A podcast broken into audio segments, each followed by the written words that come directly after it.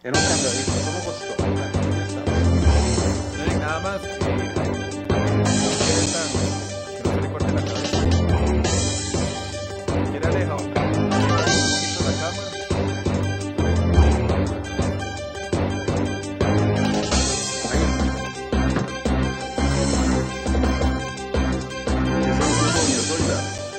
Nos canceló porque hacerse la prueba. Estamos al aire. ya. Estamos al aire.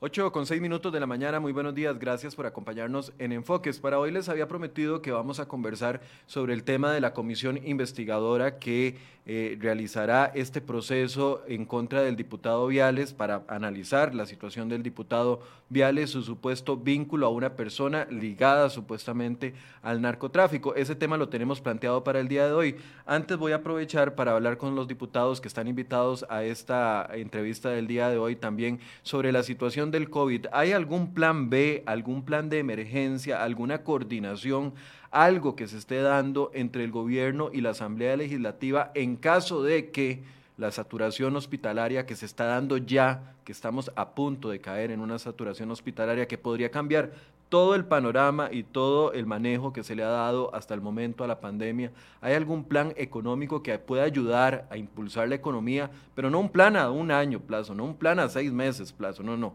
Un plan de inmediato que podamos eh, implementar como país en caso de que vinieran cierres más violentos poder ayudar a que no haya más desempleo, más desactividad económica, más golpe a las empresas, que por ende se traduce en menos personas con oportunidades de trabajo. Vamos a dedicar estos eh, primeros minutos del programa a conversar de esto y por supuesto, si ve ver la situación de la Asamblea Legislativa, hay una recomendación médica que pide que se aíslen a los 57 diputados por un plazo que vendría a afectar todas las sesiones que vienen para empleo público, también para el tema del directorio legislativo, incluso eh, no se sabe si podría afectarse de una u otra forma la rendición de cuentas del presidente Alvarado, la última rendición de cuentas de su periodo. Antes de presentarles a quienes tenemos el día de hoy, quiero comentarles que yo invité a cinco diputados a que participaran el día de hoy. La diputada Zoila Bolio, que es quien va a presidir esta comisión legislativa del diputado Gustavo Viales y el financiamiento de la campaña del PLN en la zona sur del país. Eh, invité al diputado del PAC, Luis Ramón Carranza, que fue uno de los impulsores de esta comisión investigadora. invité al diputado Eric Rodríguez Steller, quien también es parte de esta comisión investigadora. Invité a la diputada del PLN, Karina Niño, quien va a ser parte de la comisión, y al diputado Jorge Fonseca. Eh, originalmente los diputados del PLN, los dos me dijeron que no podían participar del todo el día de hoy, que ya tenían compromisos adquiridos. Doña Zoila nos confirmó, sin embargo nos canceló eh, hace unas horas porque nos dijo que se iba a realizar la prueba del COVID después de esto que ha pasado en la Asamblea Legislativa. Entonces tenemos al diputado Luis Ramón Carranza del Partido Acción Ciudadana y al diputado Eric Rodríguez de Steller, con quien vamos a estar durante esta hora. Antes de darles la palabra a ellos, saludo a la gente que ya está con nosotros, Gabriel Huertas, que nos saluda, Eduardo Vargas, eh, Roy Cruz, que tenía días de no verlo, buenos días Roy, Emilia Cordero, Oscar Mora, Marco Vargas, Andrés Mora, Bar Barnaby. Rojas, que nos saluda, a Tony Cubero, que todavía nos saluda, a Rod Draven, a, a, Manny Obra, Andrés Mora y a las personas que se han ido incorporando, a Doña Rox también. Buenos días. Eh, Don Rick Rodríguez Esteller, diputado Señores días, diputados y señoras diputadas, por favor, días, ubicarse eh, en su respectiva curul para hacer días, la debida. Eh, a todos los que nos ven y nos escuchan. Control este de lista. Y me parece que hay temas muy importantes y una coyuntura que estamos viviendo muy particular que complica la agenda legislativa de una u otra forma y desde esa perspectiva tenemos que ver y buscar soluciones conjuntamente a ver qué podemos lograr porque tenemos una agenda que es urgente. Golpe del tambor que tiene que estar lista en junio si se quiere llegar a un convenio con el Fondo Monetario Internacional que abriría también puertas a otros empréstitos y desde esa óptica no estar sesionando complica mucho el que podamos llegar a tiempo a las metas que el Poder Ejecutivo tiene y que al país le convienen. No todas las que tiene el Poder Ejecutivo le convienen al país, pero sí una parte importante yo creo que lo que se está discutiendo es impostergable en los momentos de una crisis fiscal como la que estamos viviendo. Don Luis Ramón Carranza, diputado del PAC, buenos días. No, muy buenos días y muchas gracias por invitarnos para hablar de esos temas. De igual forma, yo creo que tenemos que eh, buscar, yo no he visto, sí ha sido un reclamo de todos los diputados y diputadas, o muchos diputados y diputadas, de que el directorio legislativo no tiene efectivamente un plan B.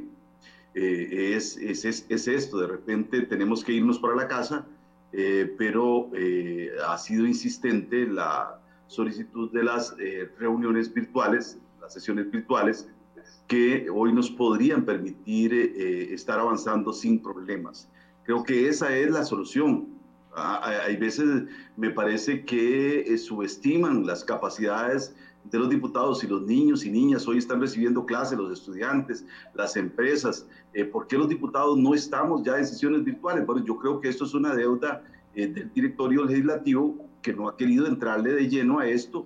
Eh, las municipalidades es lo que más se parece al, al Pleno y las municipalidades están subiendo mociones, están presentando mociones virtuales.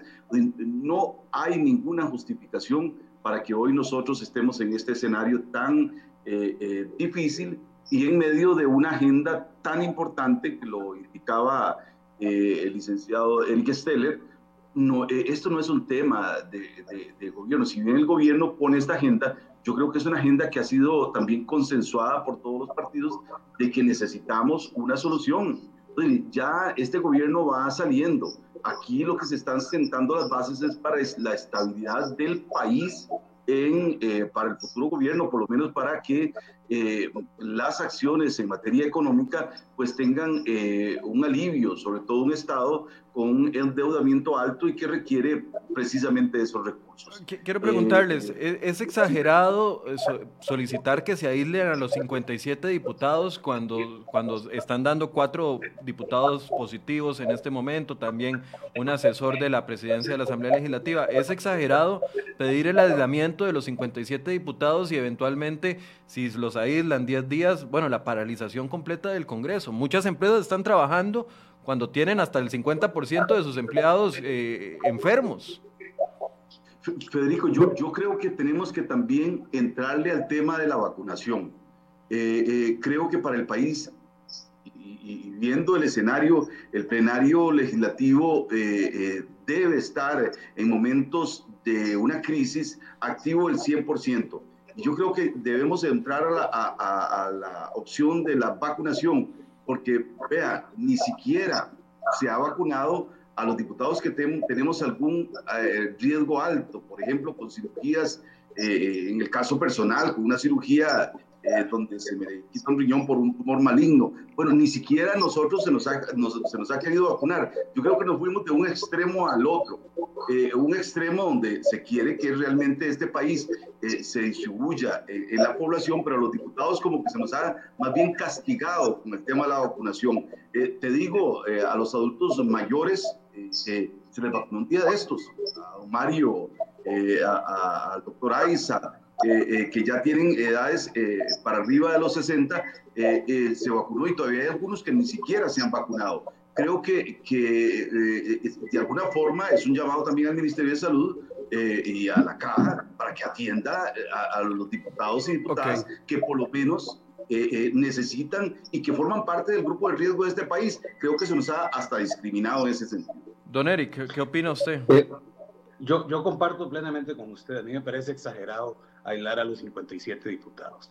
O sea, aquí lo que podemos hacer es una combinación de quienes podamos ir presencialmente en algún número, vayamos y que otra gente lo haga virtualmente. Yo no le veo mayor problema a eso, salvo el primero de mayo, porque el primero de mayo la votación es con papeleta, ¿verdad? Y es secreta. Entonces no podemos estar conectados virtualmente porque en las sesiones virtuales, obviamente que el voto es público, como se hace en cualquier sesión del plenario. Pero yo comparto plenamente con usted, si en cada empresa que se diera un caso positivo suspende la producción, el Producto Interno Bruto de este país sería cero. Así de claro. O sea, nosotros no podemos en estos momentos llegar y decir simplemente como Parlamento, salieron cuatro o cinco casos positivos, entonces váyase todo el mundo para la casa 10 días, ponemos en peligro la agenda, ponemos en peligro la sesión del primero de mayo. Nosotros no podemos seguir así, hay que tomar las medidas, hay que cuidarse, hay que ver qué se hace, pero ¿por qué el sector privado tiene una sector público va a tener otras? ¿O es que hay dos tipos de ciudadanos? Unos que son pagados por el sector público, que no han perdido un solo salario, entre ellos los diputados, y otros que son pagados por el sector privado, que sí tienen que ir a trabajar independientemente de los casos que se den. Entonces a mí me parece que la recomendación es peligrosa. Pero yo quiero contar dos cosas aquí. Michael, si usted me lo permite. Una es que ayer mandó una nota al Ministerio de Salud que eso era, bueno, es que no se puede decir que ni un saludo a la bandera, que va a hacer un estudio epidemiológico en la Asamblea para determinar qué medidas se van a tomar. O sea, ayer nos anunciaron que van a anunciar. Entonces, lo que hace el Ministerio de Salud en este tipo de casos es generar más zozobra. Y voy con otro caso. Aquí voy a pecar de incidente, porque ayer, creo, fue ayer o hablé con la diputada Araceli, eh, de segundo Araceli Salas. Eh, de, diputada de la unidad Araceli Salas. Este, y Araceli me decía que aún con el riesgo que ella presenta y aún con la edad que tiene, resulta que habían hablado hasta con el señor Román Macaya para ver si la vacunaban y ni siquiera la han vacunado. Dice que sigue a la espera porque el área de salud no quiere vacunarla. Y aquí también hay otro problema. Al paso que va vacunando la caja con órdenes del Ministerio de Salud y con, de, la, de la Comisión eh, de vacunas de este país, mire, ahí vamos a terminar como en el año 2024, ya cuando venga, yo no sé cuántas cepas más habrán pasado y no sé si la vacuna irá a servir para algo. No podemos seguir a este ritmo de vacunación, esa es la realidad que nosotros tenemos. Entonces, a mí me parece que el Ministerio de Salud da palos de ciego y toma posiciones dictatoriales que lo único que hacen es quebrar negocios y golpear más la economía costarricense. Bueno, yo, yo en eso sí difiero de don Eric. Yo creo que, yo creo que el Ministerio de Salud en las vacunas no es que nosotros podemos ir a comprarlas. Si, si Costa Rica fueron los países que se apuntó primero a la compra de vacunas. El problema es de suministro. El problema es que mientras los países, y es un tema de justicia, mientras los países desarrollados eh, tienen vacunas para toda su población hoy eh, eh, y, para vacunar hasta los turistas, a los países eh, más pobres no les vende las vacunas. No, no, Ramón. Eso Esa es, la realidad. eso, no es cierto. Le voy a decir por qué. Yo trabajé en el Ministerio de Salud y Costa Rica es uno de los mejores pagadores que hay. Por eso a la caja le pagan también. Y cuando se compran vacunas, se compran por todos los países con la OMS. ¿Por qué Uruguay se ha podido? Bueno, no me pongo el caso de Israel, porque El Salvador sí ha hecho una gran inversión y está vacunando a un ritmo más rápido que los costarricenses. Aquí no me vengan a mí con no, no, no, no, pero ¿con qué vacuna? ¿Con qué vacuna? Estamos, Costa Rica está con las mejores vacunas, con Pfizer. Eh, si estamos hablando de las vacunas chinas y estamos hablando de, vacunas, eh, a, ver, es otra cosa. Perdón, perdón. Y además, y aquí se ofrecía la clínica bíblica, se han ofrecido otros a vacunar y el Ministerio de Salud no sabe hacer alianzas público-privadas no sabe ni vacunar, ni hacían alianzas públicos privadas para ver cómo aceleramos la vacunación en este país. Esa es la realidad. Pero para tomar medidas dictatoriales de cierres y restricción, ahí en 24 horas tienen todo listo. Pero para los diputados ni siquiera nos dicen cómo tenemos que actuar con estos casos. Ahora, hablando, del, hablando del panorama que nos, está presentando, ayer presentamos el día con más contagios nuevos de toda la historia desde el 6 de marzo del 2020, 1.776 contagios en un solo día. Así es, fue lo, lo que dijo el ministro de Salud. Aunque el gobierno venía diciendo desde semanas atrás no van a aplicar cierres, la semana antepasada, previo al fin de semana, anunciaron la restricción de, de fin de semana de, de inmediato los restauranteros pegaron el grito al cielo y tuvieron pérdidas. Hoy teníamos una nota donde decían, tenemos, tuvimos pérdidas de entre 80 y 90% en ese fin de semana porque no tuvieron margen de acción. Ahorita nos siguen diciendo, todavía el presidente ayer decía, no estamos para más, eh, para más cierres, pero existe esa desconfianza de que, de que eh, un jueves o un viernes nos anuncien nuevos cierres. Ese panorama existe independientemente de que tengamos opiniones distintas al respecto. Hay un plan, hay una coordinación entre gobierno y asamblea legislativa para que en caso de que tuviéramos que volver a restricciones más fuertes como el martillo y la danza, porque eh, eso que acabó con la economía eh, muy fuertemente durante el año 2020 podría volver. ¿Hay alguna coordinación de medidas de emergencia sabiendo que el Congreso está prácticamente paralizado? Yo no, yo por lo menos no veo que haya ninguna coordinación en lo absoluto.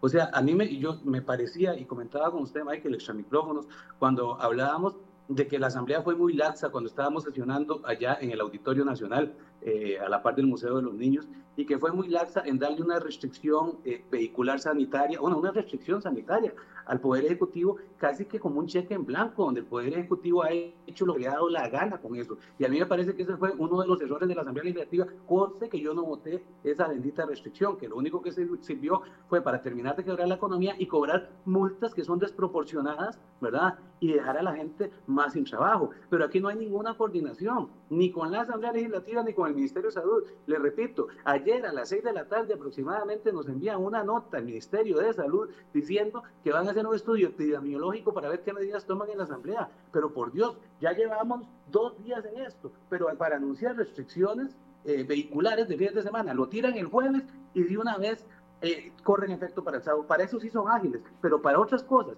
como habilitar el primer poder de la República y ver qué medidas se toman, o para ver cómo hacemos para reactivar la economía, aquí no hay respuesta absoluta de nada. Aquí lo único que les gusta es el martillazo y el baile que nos, están hecho, que nos han hecho, lo han hecho durante siete años porque no han podido reactivar la economía costarricense. Yo, yo creo que, yo entiendo que hay una frustración, pero, pero frustración, eh, eh, a ver, tenemos, estamos en una pandemia, no es Costa Rica, es el mundo que está con medidas más fuertes. Vea, eh, países, si quiere ahí, vecinos como Panamá, han tomado medidas más radicales que las nuestras. Eh, tratar de ignorar la realidad que ayer se presentaron casi los 1.800 casos, eh, eh, es una responsabilidad del pueblo. Es una responsabilidad de las empresas también luchar para que esto no llegara a estos límites. A, ver, si dejamos esto abierto, saturamos los hospitales y nos vemos como se ven en otros países en Europa, la gente muriéndose ahí en las calles. Eso es lo que queremos. Entonces, entonces eh, eh, la, economía, la economía también pasa por la responsabilidad. Y hay veces a mí me da, me da gracia cuando dicen, mire, eh, ¿cuáles son las medidas para, para, para reactivar la economía? Cuando las empresas tienen que cerrar porque el turismo no llega, están cerradas.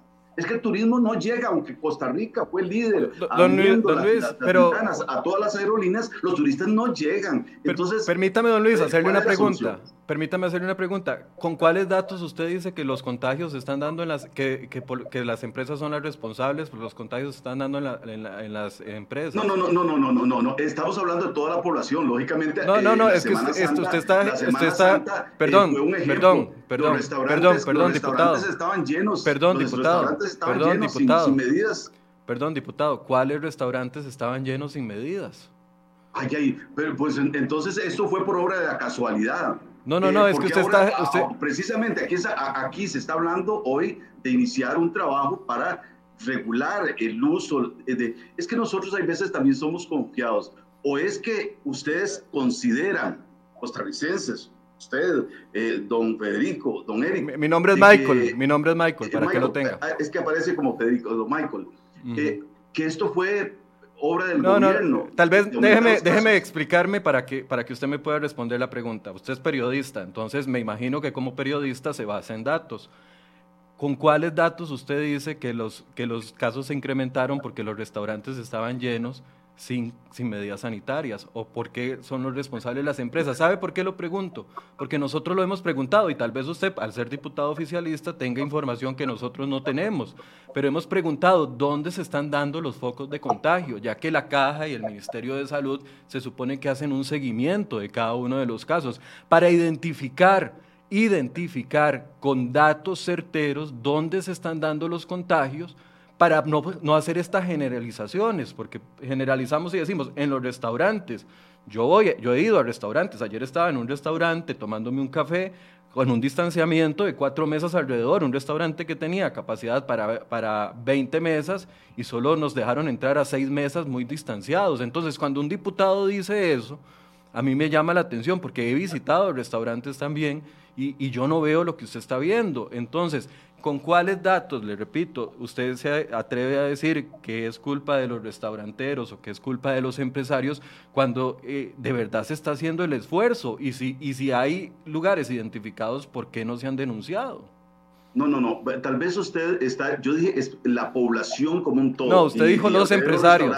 usted dijo los, em, usted dijo la población y los empresarios. general, generalizar siempre es un error en el que podemos caer y aquí tal vez eh, ofrezco disculpa por caer en una generalidad, pero yo sí te puedo decir a, vista, aquí en San Carlos, donde yo vivo, restaurantes que, este, que estaban llenos los, los, fines de semana. Bueno, ahora en estos días todos volvieron a reaccionar y a decir, volvemos a las medidas, pero también revisemos datos. ¿A usted le gusta hablar datos? Ajá, por, eso le estoy preguntando. cuando el Ministerio de Salud da a conocer los datos de la población que está llenando el SEACO, es la población joven, ahora ya no son los adultos mayores, bueno, además de que están vacunados, es la población más joven, esa es la población que, que, que está en las, las, fiestas clandestinas y esto tal vez... Ah, ok, pero, pero, ese es eh, otro esto tema. Sí, eh, esto sí es un elemento real. El aumento de los lugares, y yo no sé ustedes, en cada zona lo podrán ver, el aumento de los lugares clandestinos, los bares clandestinos, fue en los últimos meses eh, eh, denuncia constante. Casi en cada pueblo había un bar clandestino.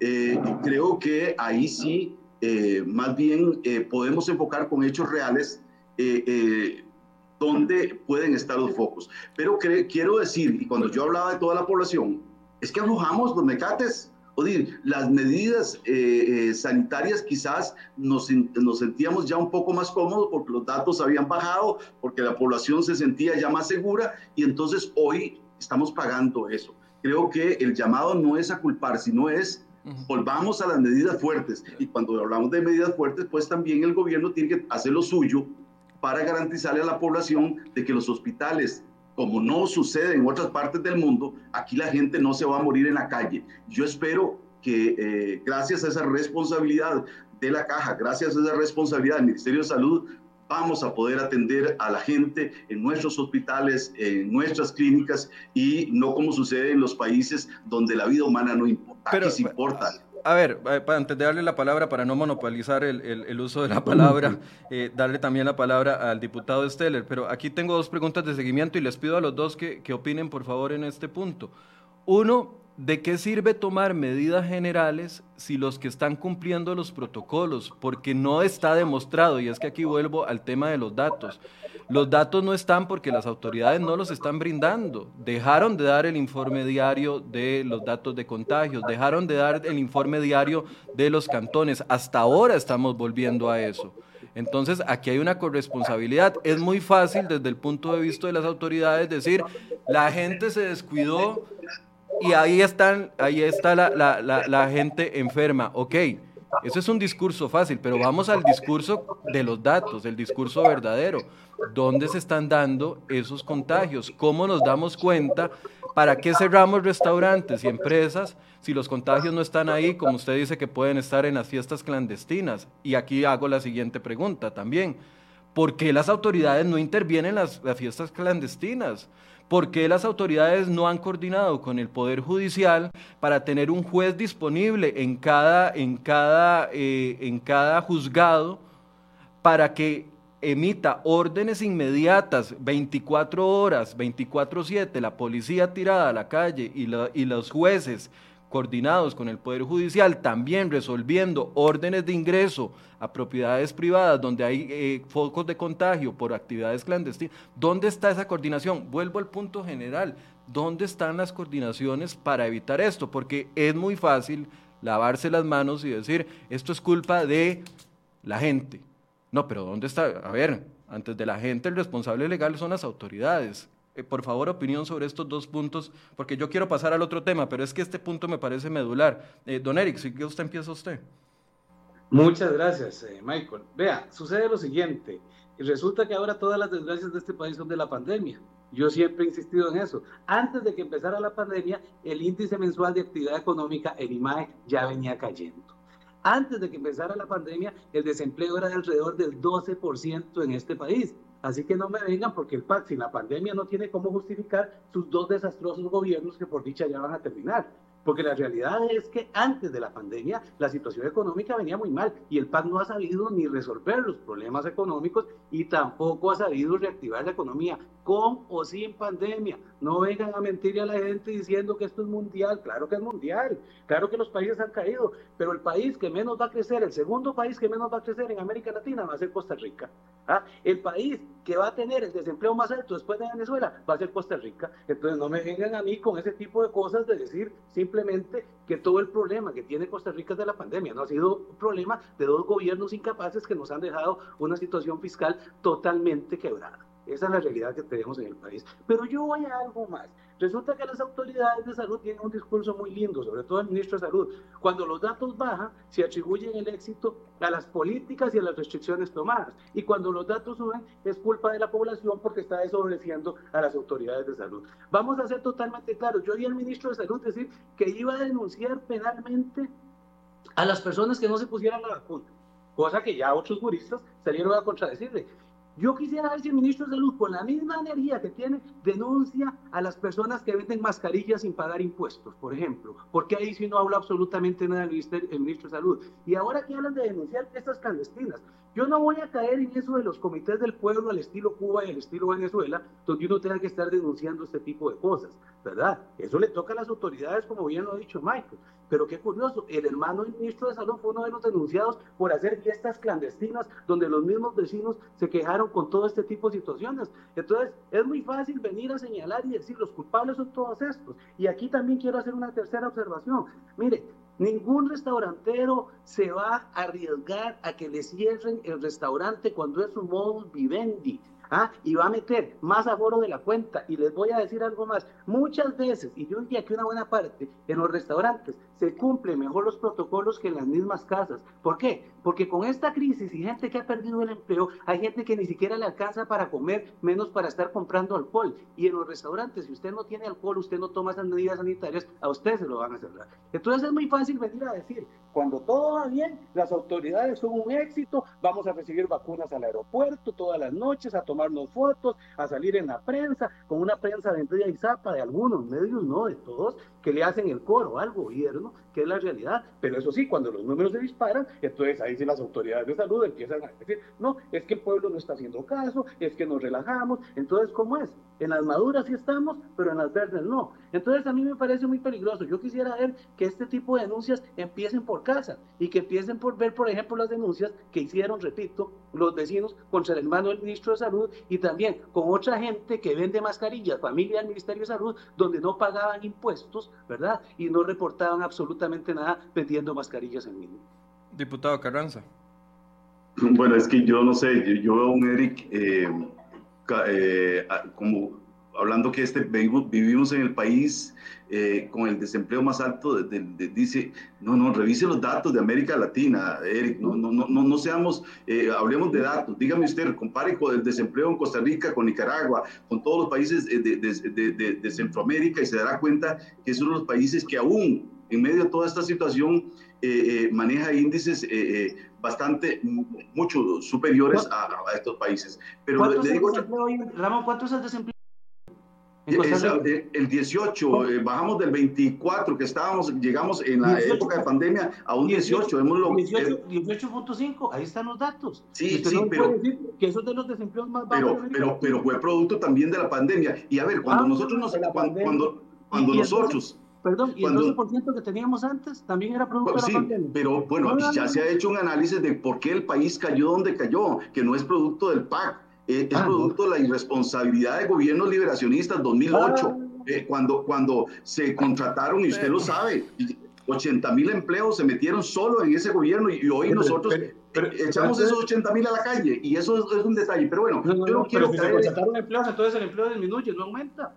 No, en, el sector, en, el sector, público, en el sector público, el gobierno liberacionista de Oscar Arias Sánchez contrató 80 mil empleados. Don Luis, pero, ¿qué tiene que ver eso con el desempleo que, que, que se dio? Don Luis, lógicamente eso, eso eh, provoca. estamos en el 2020, estamos en el 2021. El problema económico del país que hoy lo estamos viviendo con el déficit fiscal y un Estado que le ha costado reaccionar y que nosotros responsablemente aprobamos una reforma tributaria que comenzaba este país a salir adelante. Ya teníamos índices favorables para salir adelante, pero bueno, vino la pandemia y nos tiene donde nos tiene. Pero, pero, pero bueno, hablemos, hablemos de medidas. Yo creo que lo que dice Eric de que ya, él no va a andar denunciando las fiestas clandestinas. Y aquí es, gobierno o son municipalidades. Las municipalidades son los gobiernos cantonales que tienen junto al Ministerio de Salud que ejercer la acción para evitar ese tipo de fiestas. ¿Y qué hacen las municipalidades? ¿O es también culpa del gobierno central que las municipalidades no actúen? Aquí en San Carlos eh, es la municipalidad a la que le corresponde eh, eh, revisar, son sus patentados pero las municipalidades, don Luis, no tienen autorización para ir a intervenir una fiesta. Eso es una autorización de las autoridades de la fuerza pública. ¿Cómo, no? Pero actúan con la fuerza pública a solicitud de la municipalidad, porque la municipalidad puede, tiene inspectores municipales para llegar con la fuerza pública a cerrar esto. Pero digo, aquí es una irresponsabilidad de la población. Yo, yo creo que un Estado eh, sin la ayuda de la población no puede. Y, Costa Rica es un ejemplo más bien a nivel mundial también, eh, eh, en un pueblo mayormente educado que ha sido más exitoso a la hora de, de, lograr menos mortalidad, digamos, en una pandemia, de, de, salir adelante, porque no, no es que los índices no son de los de otros países de América Latina. Eh, Costa Rica ha salido bien de esta pandemia, digamos, a nivel de protección de la población. Eh, le ha dado respuesta, todas las personas han sido atendidas. Es que, quizás eh, los, y, los que no hemos tenido familiares víctimas de esta pandemia, tal vez no estamos tan sensibilizados, pero los que han pasado y han recibido la atención de una institución como la Caja eh, eh, saben de que este país es diferente, América. Pero, Hemos a, ver, es que estamos enfocándonos como si fuera un debate preelectoral o, una guerra de, e, electoral. E, estoy hablando de, de acciones concretas. De, yo asumo que un diputado también de gobierno puede ser crítico de su gobierno cuando no. Las dos preguntas específicas eran, ¿dónde está la coordinación de la autoridad que tiene el poder para intervenir las fiestas? con eh, las autoridades que tienen la autoridad para autorizar el ingreso a, un, a, una fiesta, ya que usted, y, y, este tema yo no lo tenía para hoy, pero ya que el diputado Carranza lo plantea, eh, ¿dónde está esa coordinación para que se puedan intervenir eh, efectivamente las fiestas? Vea, nosotros advertimos de que este fin de semana que viene, lo advertimos oficialmente al Ministerio de Salud desde hace más de cinco días, de que este fin de semana va a haber una actividad no lo, eh, en, una finca privada en el sector de Alajuela, con 500 invitados. Le enviamos al Ministerio de Salud las pruebas de esa actividad.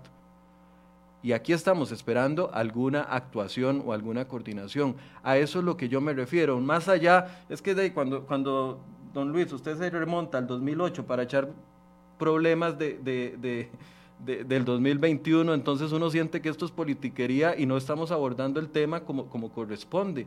¿Dónde están las coordinaciones? ¿Dónde están eh, eh, eh, los flujos de información para tomar decisiones acertadas? Y cuando uno quiere también ver la realidad actual sin ver el contexto, que fue lo que provocó, yo creo que también es ignorar la, realidad. Le, voy a presentar un, gráfico, ¿lo tiene listo? Fede?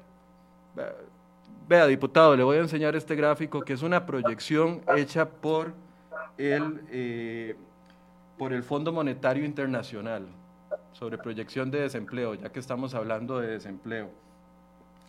Vea que la proyección para el 2021 de desempleo, datos del Fondo Monetario Internacional, no, estoy, no está hablando Cere hoy, que yo sé que tiene poca credibilidad entre los seguidores del PAC por la defensa que hacen de las políticas públicas que ustedes implementan pero vea los y también por las posiciones que asumen. Vea, sí, como esta que le estoy haciendo en este momento. En defensa de la banca privada y todo esto. Bueno, si usted piensa que defendemos a la banca privada es su opinión y tiene derecho a ella. Pero vea que usted está equivocado, por ejemplo, hasta en el tema que nos acaba de decir del desempleo. Vea que solo Costa Rica para el 2021 proyecta un desempleo de 16%, el segundo peor de toda América Latina. Y vea que para el 2022 seguimos estando en el penúltimo lugar, ya que usted tocó el tema del desempleo y le echó la culpa a hace cuatro gobiernos. Y, es que esos son los datos de los que yo quiero hablar. Por eso cuando usted tocó el tema de datos y, ya el asunto se, tornó, ya yo creo que el tema de, la comisión investigadora lo tendremos que dejar para otro día porque ya estamos en esta dinámica.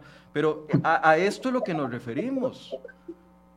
Ahí está la proyección del desempleo. El desempleo 16% para el 2021 y 14% para el 2022 sin que se tome en cuenta una nueva ola como la que estamos enfrentando. Por eso yo planteé al inicio de este programa medidas económicas para tratar de evitar de una u otra forma un deterioro mayor, un deterioro mayor a la, economía. ¿Y cómo se hace un deterioro mayor a la economía? Cerrando los puntos en donde no se están dando contagios por información equivocada o información inexacta, como decir que se están dando en restaurantes o en empresas cuando no hay un dato certero. Es que si usted tuviera el dato, entonces yo le creo y, le, y le doy seguimiento a eso. Vea, yo estoy viendo esos datos y plantea que la Nicaragua por encima de Costa Rica. Entonces, ¿por qué los hermanos nicaragüenses se vienen a buscar empleo acá? Eh, esos datos son muy cuestionables. Es, el Fondo Monetario Internacional, es el Fondo Monetario Internacional, don Luis. Pues, sí, pero Nicaragua tiene mejores índices de Costa Rica y, menos casos de COVID. No, no, perdón, estamos hablando de desempleo. Y ustedes un país, un país que no tiene datos, un país que, estamos hablando de una dictadura. A mí me hace gracia porque yo veo a ustedes que veo, por ejemplo, América es tanto de derecha y le crea una dictadura como Nicaragua. Los datos que ofrece Nicaragua no son Diputado, diputado, diputado, es el Fondo Monetario Internacional, el fondo con el que su gobierno, con el que su, su ah, la administración de su partido negoció. Es el Fondo Monetario Internacional. Aquí no estamos hablando de Ortega dando datos. No desvíe, por favor. Ve, es que por eso, por eso yo sé que ustedes no me aceptan. No, no, no. Por eso yo sé que ustedes no me aceptan entrevistas a mí. Por eso yo sé que el PAC no me acepta, entrevistas a mí, porque llevan y cuando uno los pone al frente de los datos, entonces se echan para atrás. Yo soy periodista y he, rechazado algunas entrevistas de ustedes porque vienen con las preguntas hechas. Sí, me eh, porque ustedes tienen... Eh, eh, es, es opinión. Mucho también. Es su opinión, pero, pero vea, estamos hablando, por ejemplo, de un dato certero del Fondo Monetario Internacional de desempleo, proyección 2021, proyección 2022 del fondo, se lo repito, Fondo Monetario Internacional. Solo Venezuela peor que Costa Rica. Y usted, fue el que nos, y usted fue el que nos llevó a esta conversación, porque ni siquiera era el tema planteado. Pero, pero es que, ¿cómo, no se lo voy a decir y lo voy a dejar a usted que, que, diga aquí algo que no, es, que, no, que no tiene ningún fundamento? ¿Me permiten la palabra? Adelante, el que, el que quiera, el que guste. Gracias. Eh, bueno, yo toqué el tema de que éramos el segundo país con el mayor desempleo de América Latina. Y ahí están los datos, con y son del Fondo Monetario Internacional. Lo curioso es, es que este gobierno, este gobierno del PAC, aunque ya salieron algunos diputados oficialistas diciendo que era eh, un acuerdo del gobierno, pero no del PAC. Entonces yo no sé quién gobierna, vale que don Víctor Morales aclara un poco la situación cuando se dio este debate en la Asamblea Legislativa, pero los datos son del Fondo Monetario con quien este gobierno del PAC y su fracción en su mayoría están buscando un acuerdo para un empréstito internacional. Entonces, si ya no se le cree ni siquiera a las personas con las cuales se está llegando a un convenio, eso es el colmo. Y Ramón, yo le voy a decir una cosa, a veces los ticos caemos muy mal en el extranjero porque somos muy rajones.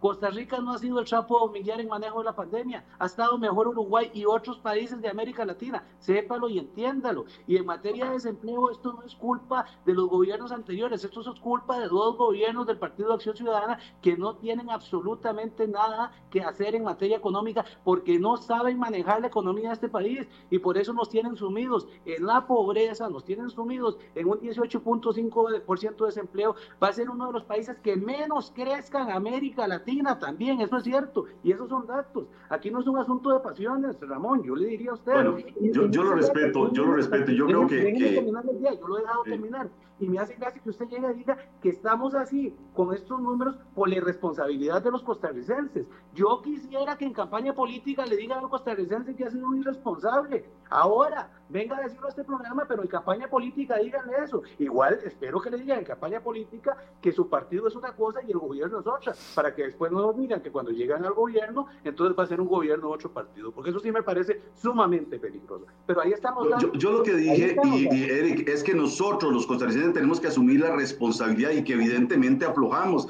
Vean, vean, yo no los comprendo y, y, hablo también del periodismo. El periodismo, el periodismo. Reclamaban porque el gobierno todos los días dado los datos y ahora el periodista dice que por qué no dieron los datos. Don, don, Luis, don Luis, ve, es que, es que... Y usted se contradice. No, no, no. dígame aquí, dígame aquí. no, no. Don Luis, perdón, es que usted, de verdad que usted, para hablar, eh, habla generalizando en todo. ¿Cuándo usted me escuchó a mí reclamando porque el gobierno diera los datos? Dígamelo, ¿cuándo? no, no, no, no, no, usted acaba de decir el periodista. No, no, no, no, no, no, no. No, no, no, no, no, no, no, por favor. Diputado, sea más serio. Sea más serio. Usted acaba de decir el periodista reclamando y antes reclamaba de que, de que el gobierno daba todos los días los datos. Generalicé. Reclamaban. No, no, no, no. Usted dijo el periodista. Por favor, devuelva el video si tiene problemas. Si el ministro antes asistía a conferencias de prensa y, se eliminaron las conferencias de prensa porque dijeron que era un show político, ¿cierto? Porque lo eran, porque lo eran. Ah.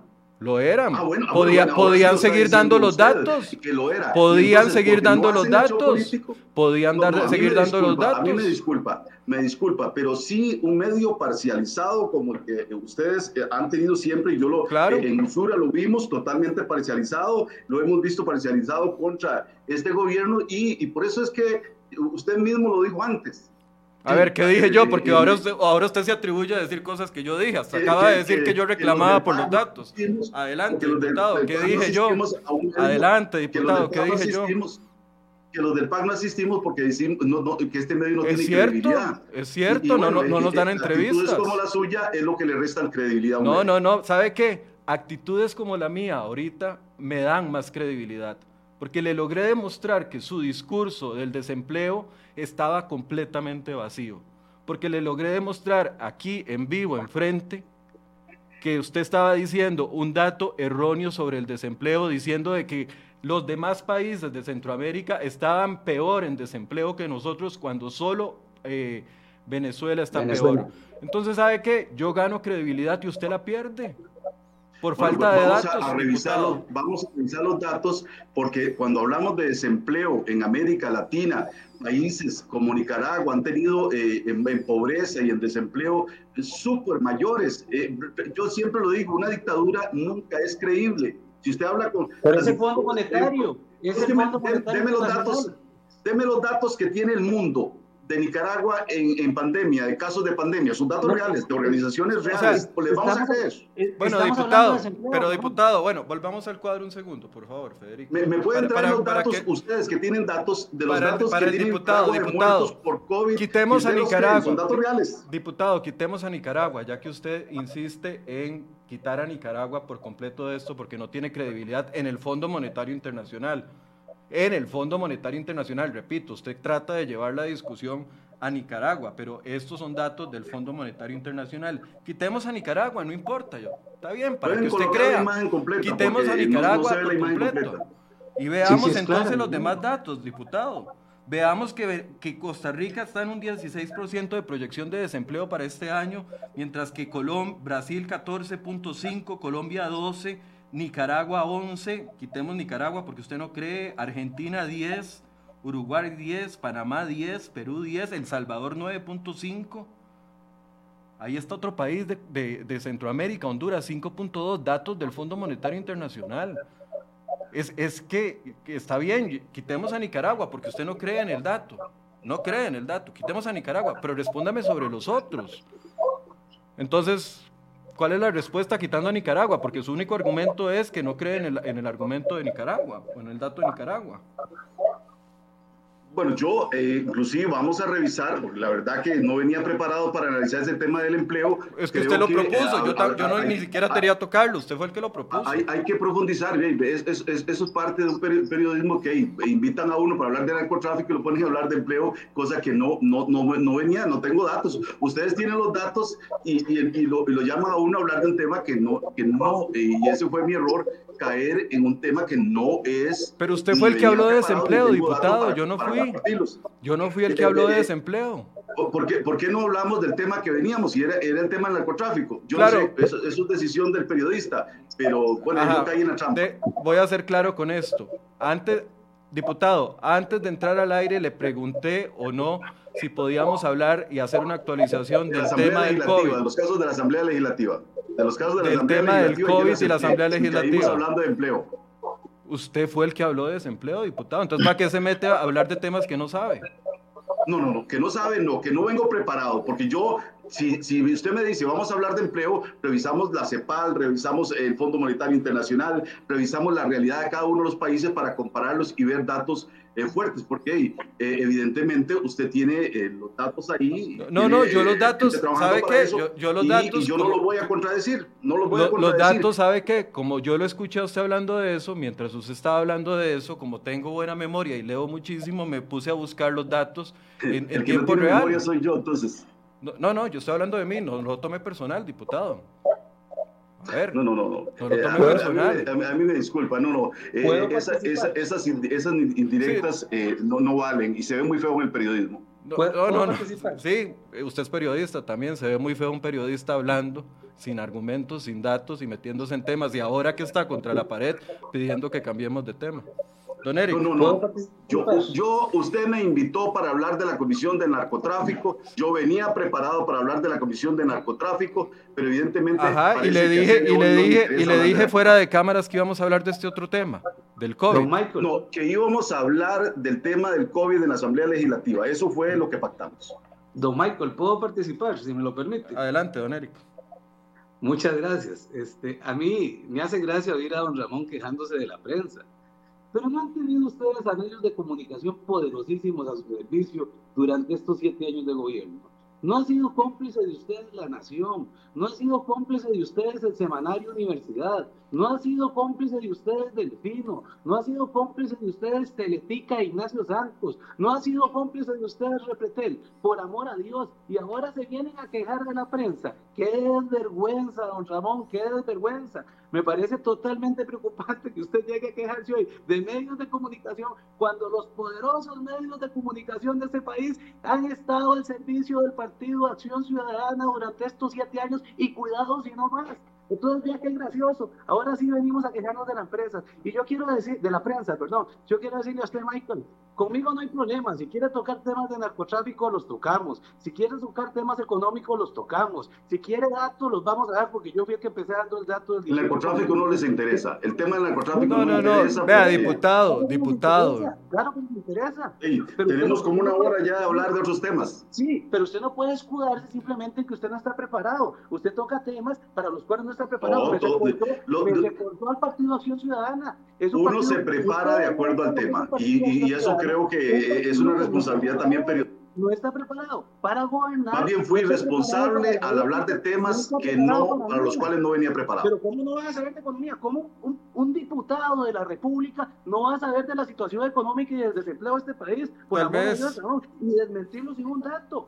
Si nosotros somos diputados de la República. No, no, no, por supuesto, por, supuesto que sé de, de, de, las acciones que se están dando, del trabajo que se viene realizando, de los efectos de la pandemia, pero, pero cuando hablamos de... No, no, ya casi arrancamos campaña política. Díganle la verdad a este país, que ustedes no van a estar preparados para gobernar como no lo han estado durante todo este tiempo. No, no, no, ustedes, ustedes ya, ya, ya, ya, eh, dejen, dejen del miedo ante falta de propuestas, ante falta de propuestas de los demás partidos de que el PAC vuelva a gobernar. Ese es el miedo que tienen. No, es que no es un miedo, es la realidad. Un desempleo del 18.5, un crecimiento económico paupérrimo, una pobreza aumentando, por Dios. Y, y, ojo, estoy hablando del desempleo del 18.5. Si usted suma el subempleo, que es como un 23 o 24%, casi la mitad de este país quiere trabajar más horas de la que tiene. Y eso es lo que nos ha dejado nefastos siete años del Partido Acción Ciudadana. No venga a culpar a Liberación Nacional. Después ustedes salieron del Partido de Liberación Nacional. Bueno, el caso suyo de la unidad. Pero eh, los fundadores... Y usted, y usted también es de la unidad.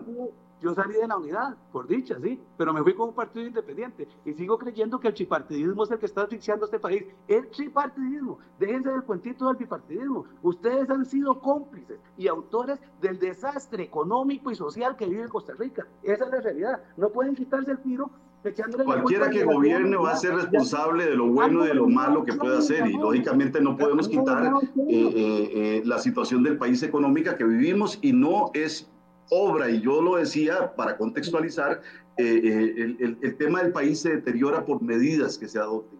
Igual que las medidas que se han venido adoptando para favorecer el empleo en medio de la pandemia, con abrir eh, las puertas a la...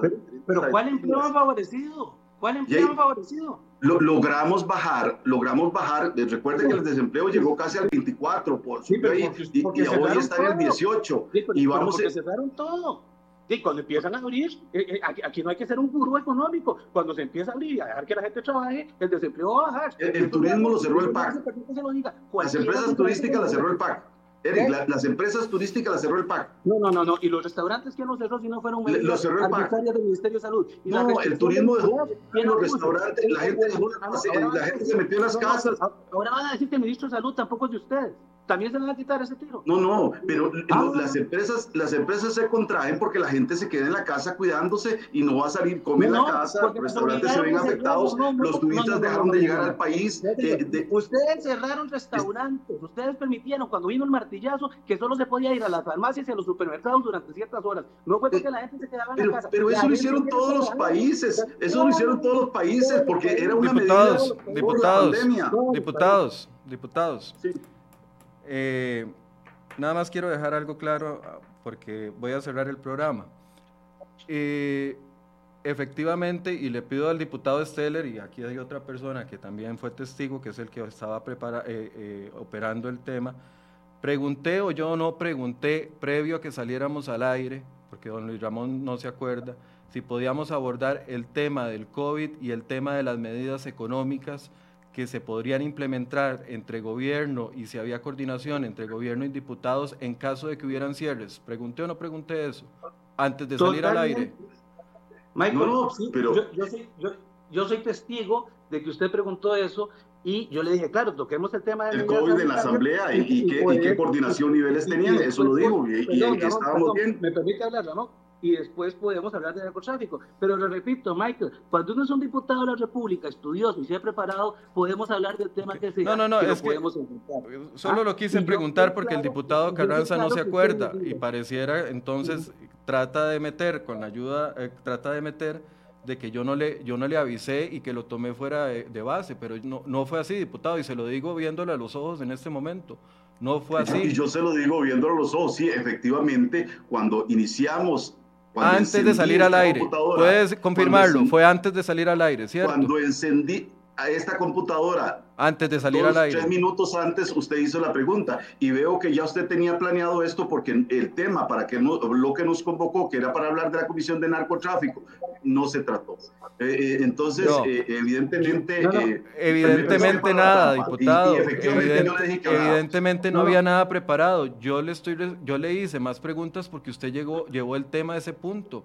El que planteó aquí, diputado, y se lo digo con todo el respeto, porque aunque usted es diputado de la República, tiene la investidura, el que planteó el tema de los datos del desempleo fue usted. El que planteó el tema de que era culpa de las empresas y puede volver a escuchar la entrevista para que se ubique en el momento en que lo dijo, de que era culpa de los ciudadanos y de las empresas el aumento de casos y yo le pregunté de seguimiento que si tenía los datos y usted no lo supo decir, fue usted. Entonces, la entrevista se extendió, diputado, en este tema porque usted planteó temas que yo no tenía eh, dispuestos a discutir y usted llevó la entrevista a ese tema. Ahora trata de decir que yo le hice una emboscada con el tema Se ve muy mal para un periodista que el entrevistado lleve la entrevista. Usted nos convocó para hablar de narcotráfico y en algún momento tuvimos que hablar de ese tema. Le propuse o no, diputado, por eso le estoy diciendo, le propuse o no hablar del tema económico y del tema del COVID, o no se acuerda. Al inicio usted habló que habláramos del COVID en la Asamblea Legislativa, las relaciones con el gobierno para temas de la Asamblea Legislativa, para reactivación económica, en las, los, imaginé los proyectos de ley que tenemos para la Asamblea Legislativa, cosa que nunca se habló y caímos en temas de desempleo. Yo le hubiera hablado de, acciones en la Asamblea Legislativa para reactivación de, de la economía, como, Ese era el, objetivo. jornadas. Eso fue lo que, le propuse. Eso fue lo que le propuse. Bueno, en ningún momento usted preguntó de acciones en la Asamblea Legislativa, pero bueno, desdichadamente caímos en un tema que no era el que para el que fuimos convocados. Sí, es que sabe que es... a los costarricenses que en el tema eh, eh, que, que, de nada nos sirve la reactivación de esta economía, de nada nos sirve eh, tener las mejores carreteras, de nada nos sirve tener los mejores puentes, la mejor infraestructura portuaria si esto va a estar al servicio del narcotráfico. Y yo quería hoy hablar de ese tema, porque es el tema que yo, Liberación, no ha querido hablar y por eso no aceptan las invitaciones, porque ellos quieren minimizar el narcotráfico en la política, el narcotráfico en la economía, el narcotráfico como un cáncer que nos está comiendo. Yo nada más dejo ese tema ahí, porque era el tema que queríamos tratar, porque me parece que una economía basada en el lavado, en el narcotráfico y eh, en el crimen organizado, eh, eh, pues nos lleva a mal puerto. Yo que, sí quería abordar ese tema. Ok, diputado, ¿en qué datos se basa usted para decir que nuestra economía está basada en el lavado y en el narcotráfico? Digo, ¿quiere hablar de narcotráfico? Hablemos de narcotráfico. Bueno, lo digo yo con la infiltración de los poderes, con los 60 toneladas de cocaína que el año 2020 cerró eh, decomisadas eh, que pasaron por el país, eh, con las bandas últimamente que se han detenido ligadas a las municipalidades, con las municipalidades aparentemente y según denuncias de medios, construyéndole vías y puentes al narco, con las cifras de, las inversiones y los nuevos capitales que surgen.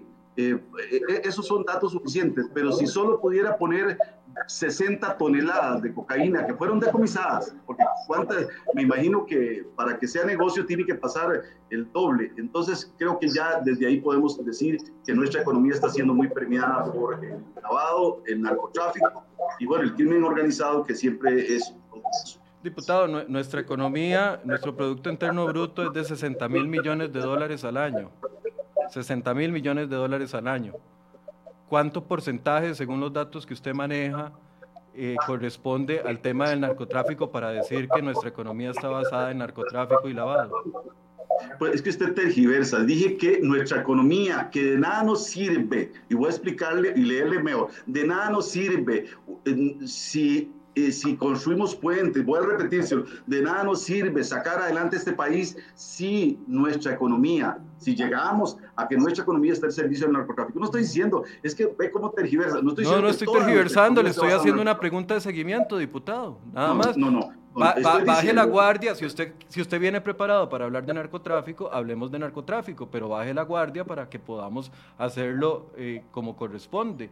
Usted dijo hace unos minutos, nuestra de nada nos sirve, correcto, nuestra economía basada en narcotráfico y lavado de dinero. Entonces yo le hago la pregunta de seguimiento. Usted me dice, esos datos son suficientes. le hago una segunda pregunta de seguimiento. Nuestra economía, 60 mil millones de dólares, que es el Producto Interno Bruto de este país, aproximadamente en este momento o previo a la pandemia, no sabemos cómo va a resultar en 2021.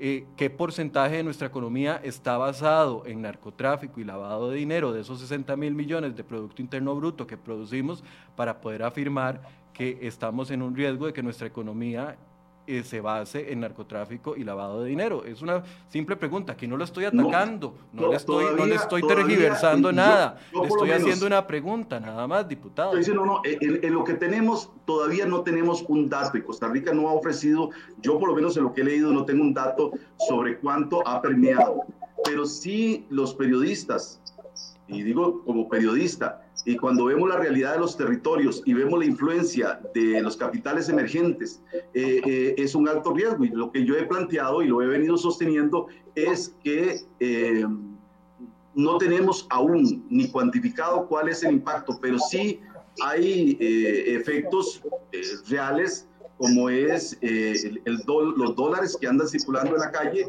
eh, como, y, que habrá que cuantificarlos. Yo no, no, creo que el país no tiene todavía datos exactos de cuánto puede afectar. Ningún país lo tiene. Los mismos Estados Unidos eh, eh, así hablan de supuestos, pero, pero no tienen datos reales de cuál es el impacto.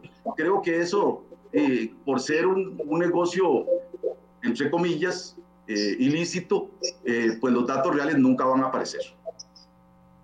Ok la comisión investigadora, que fue para lo que los convoqué, y la comisión investigadora, a mí me extrañó honestamente que me aceptaran la entrevista, pero bueno, era porque íbamos a hablar de la comisión investigadora también, yo les propuse hoy hablar del tema económico.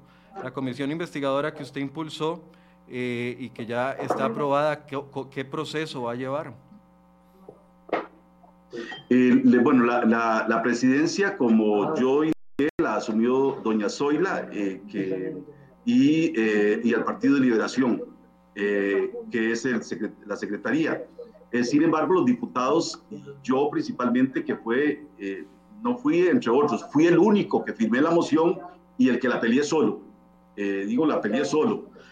para lograr que el tema del narcotráfico se viera en la Asamblea Legislativa, porque yo sí creo que es importante. Entonces, eh, a partir, vamos a sesionar los martes, eh, que eso fue los martes de la mañana, creo, no se fijó hora exacta todavía, creo que se habló de algunas horas, 9 de la mañana, ¿ah? 10, 10. de la mañana, y eh, estamos viendo a ver cuáles son las posibilidades que tenemos de hacer la primera reunión.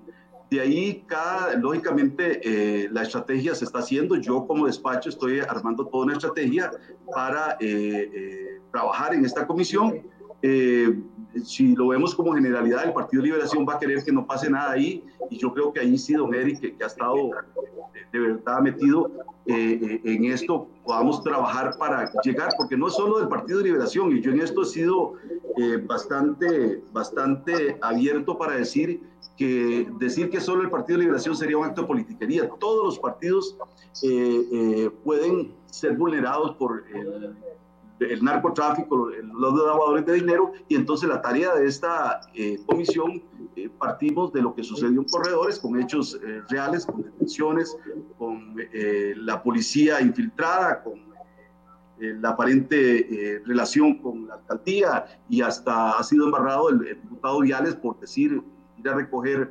un, paquete o una llave malla o información donde el presunto líder del narcotráfico. Entonces, creo que eh, desde ahí tenemos que partir una, estrategia para, para ver cuál es la magnitud del problema, cuál es la magnitud de, la infiltración, y por eso esos son datos, para ver cuál es de la infiltración del narcotráfico en el poder judicial, en el mismo poder ejecutivo, en el Poder Legislativo, en las municipalidades y también el Tribunal Supremo de Elecciones, cuáles son las acciones que han hecho. ¿Cómo, cómo van a, eh, eh, diputado Steller y, diputado, cómo van a determinar eso? Es eh, para los que me están diciendo de que no hemos hablado del tema del narcotráfico, hemos dedicado tres programas a esto.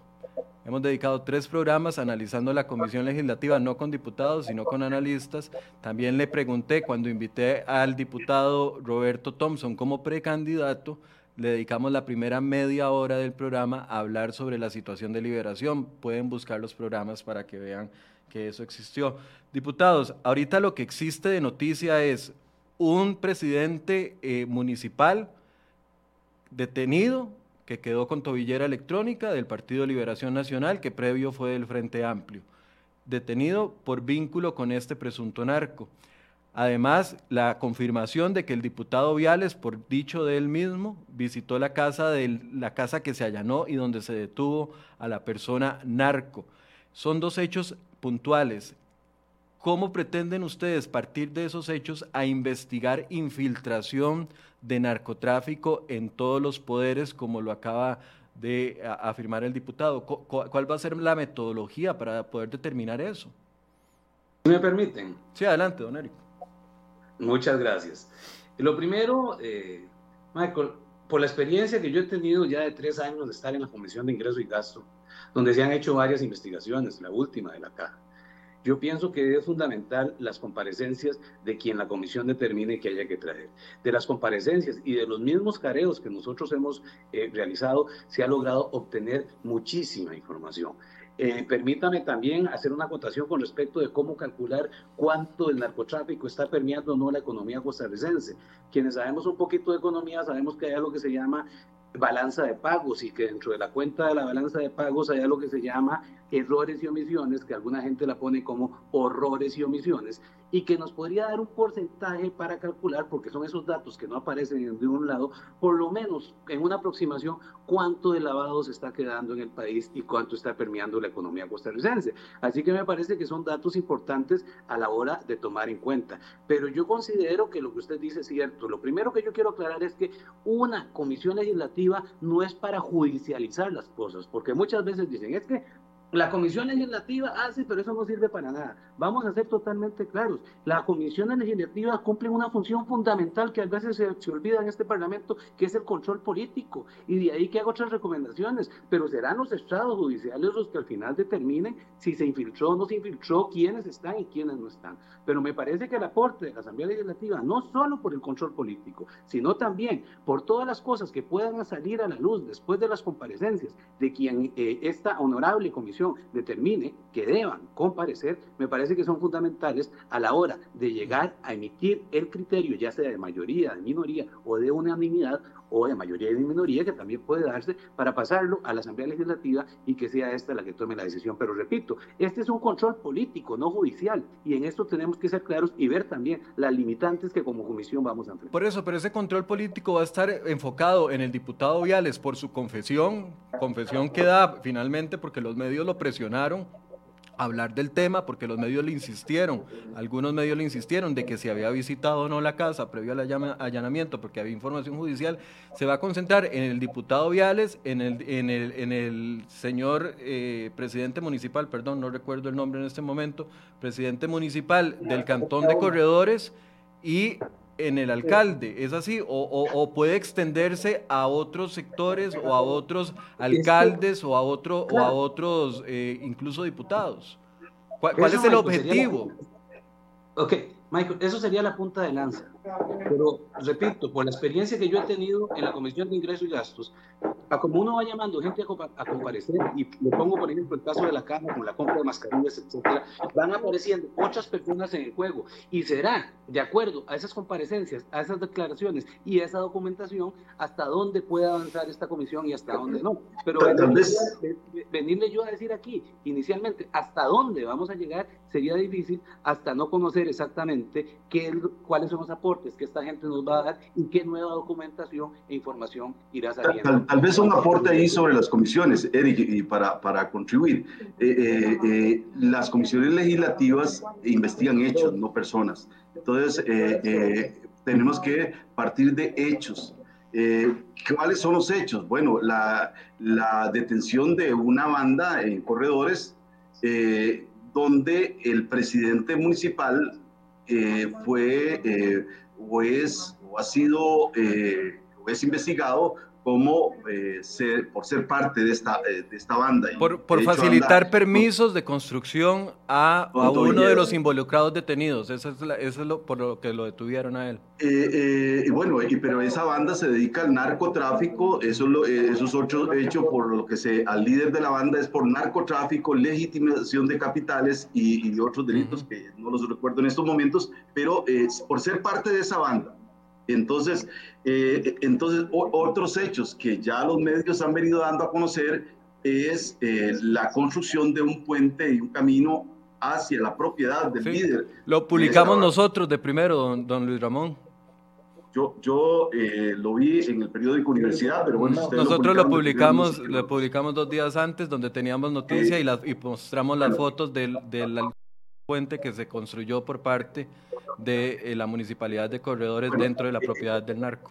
Eh, esos hechos, esos hechos también como hechos que tenemos y creo que investigar es la infiltración de eh, el narcotráfico de las bandas en la policía judicial con dos autoridades, dos miembros de la policía hechos también las últimas declaraciones del mismo presidente de la Corte, donde se acepta la infiltración eh, del narcotráfico, hechos eh, que tenemos que investigar, por ejemplo, el Tribunal Supremo de Elecciones, cuáles son los mecanismos de control, si los tiene, si tiene datos, eh, creo que son hechos, digo yo, si pudiéramos ver una generalidad.